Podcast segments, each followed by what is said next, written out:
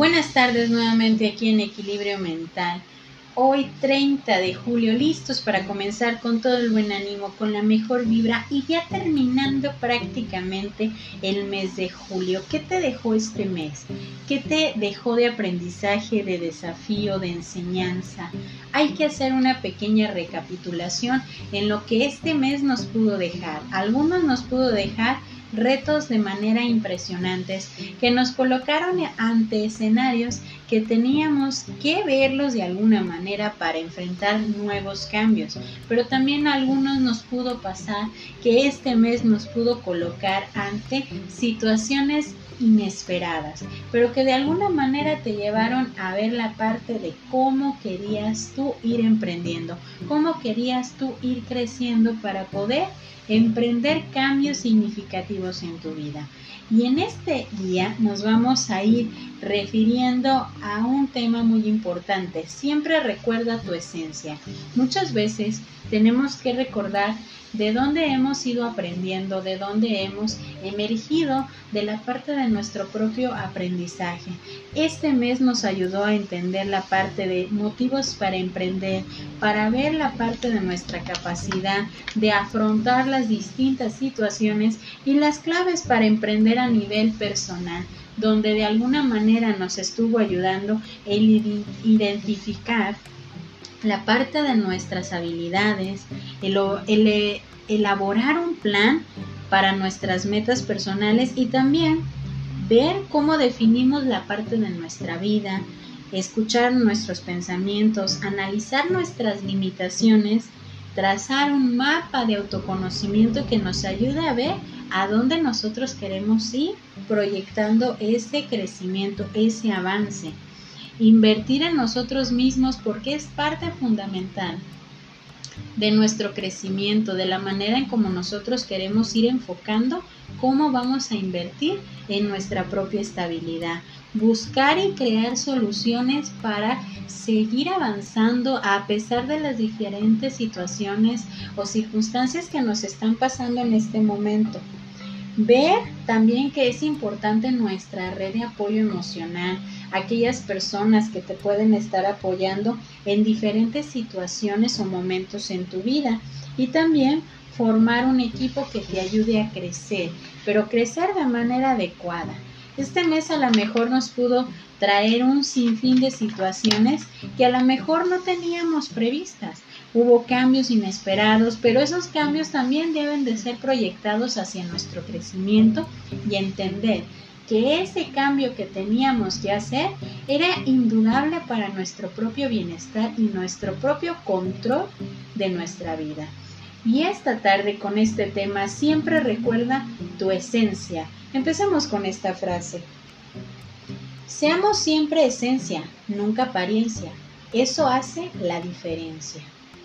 En algún momento conocí a una persona que tenía mucho esta frase.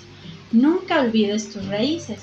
Sin embargo, las olvidó y se convirtió en el pretexto perfecto de la culpabilidad.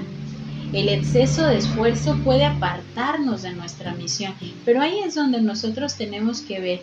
A lo mejor vamos a conocer a lo largo del tiempo muchísimas personas que olvidaron esa parte, de dónde vienen, cuál es su esencia, por qué han formado su personalidad o su manera de ver o sentir su vida de esta forma. Y en esta parte me permito compartirles un cuento de este ingenioso escritor Jorge Bucay, donde vamos a ver la parte de lo que es esa parte de recordar tu esencia. Y empecemos con esta pequeña introducción con esta frase. El exceso de esfuerzo puede apartarnos de nuestra misión si no nos fijamos bien en nuestro alrededor, descubriremos que estamos exactamente donde debemos estar. Y la historia se titula de esta forma, La paz de saberse en el lugar exacto.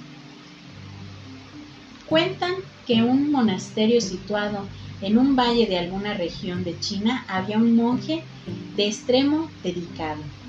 Trabajaba durante día a día para incorporar los preceptos de la vida zen y las enseñanzas de sus maestros. Se esforzaba de forma constante en mejorar, leía y releía las parábolas que se le habían indicado, sus maestros intentando comprender a fondo su significado.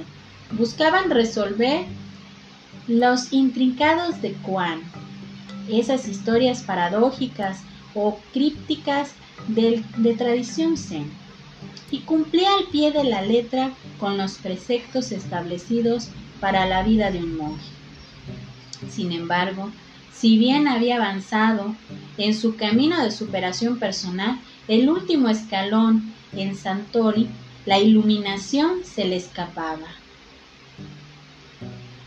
No conseguía llegar a un estado de paz que otros monjes resaltaban y sobre el que tanto había leído. Había oído hablar de un viejo sabio maestro que vivía en un pequeño templo ubicado más arriba en la montaña, allí donde las nieves nunca se derriten, y como no sabía qué más podía hacer, decidió emprender el viaje. Preparó entonces unas pocas cosas, un atuendo de abrigo que le sirviera para afrontar el frío de las cumbres y partió. Preparó entonces unas pocas cosas y luego de una ardua travesía divisó, perdido en la blancura del lugar, el pequeño templo al llegar el viejo maestro lo recibió con una taza de té caliente y le preguntó qué lo había llevado hasta allí. El monje le contó entonces todos los esfuerzos que hacía y cómo la paz mental interior se le escapaba una y otra vez. El maestro permaneció en silencio un largo rato y de pronto, por las ventanas del templo comenzó a verse caer una suave nevada. Ven conmigo, propuso el maestro. Se levantó, salió del templo y caminó unos metros hasta detenerse en plena ladera de la montaña.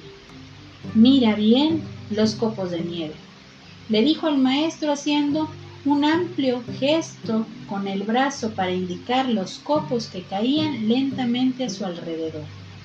Míralos, qué sabios son. Cada uno cae exactamente en su lugar. Luego volvió a quedarse en silencio y dicen que allí, viendo caer cada copo de nieve, el monje dedicado se sintió finalmente en paz. Muchas veces podemos estar en distintas situaciones, en distintos escenarios, y por más esfuerzo que nosotros hagamos, no muchas veces nos vamos a sentir del todo bien. Pero si nosotros recordamos toda la travesía, todo lo que hemos ido avanzando a lo largo del tiempo, nos daremos cuenta de algo muy importante. Hemos ido creciendo a lo largo del tiempo. Hemos ido construyendo diferentes escalones para emprender y para salir. Pero sobre todo hemos estado recordando en dónde estábamos, en dónde estábamos y qué era lo que sentíamos, qué fue lo que fuimos experimentando, aprendiendo, qué fue lo que fuimos de alguna manera disfrutando y también qué fue lo que de alguna manera nunca disfrutamos. El que recuerde siempre tu esencia te hace ver en dónde estabas y hacia dónde has ido y hacia dónde has emprendido con los cambios que has estado reflejando a lo largo de tu crecimiento. Esperando que esta historia y este cuento te ayude bastante a entender siempre tienes que recordar tu esencia. Esta tarde me despido con esta pequeña reflexión. Y de pronto la vida te detiene, te sienta porque quiere hablar contigo y no le haces caso. Y te habla, te platica, te recuerda cosas que tal vez habías olvidado, te abraza y en ese abrazo te recuerda que tan solo has venido a vivir, no a luchar, no a salvar, no a pagar ninguna deuda, sino solo vivir. Entonces, comencemos siendo nosotros mismos, pero sobre todo recordando nuestra esencia y hacia dónde nosotros queremos ir. Yo soy Evangelina Ábalos, esto es Equilibrio Mental, esperando que esta tarde y este fin de semana cerrando mes sea el más productivo y el más provechoso para ti. Bonita tarde para todos.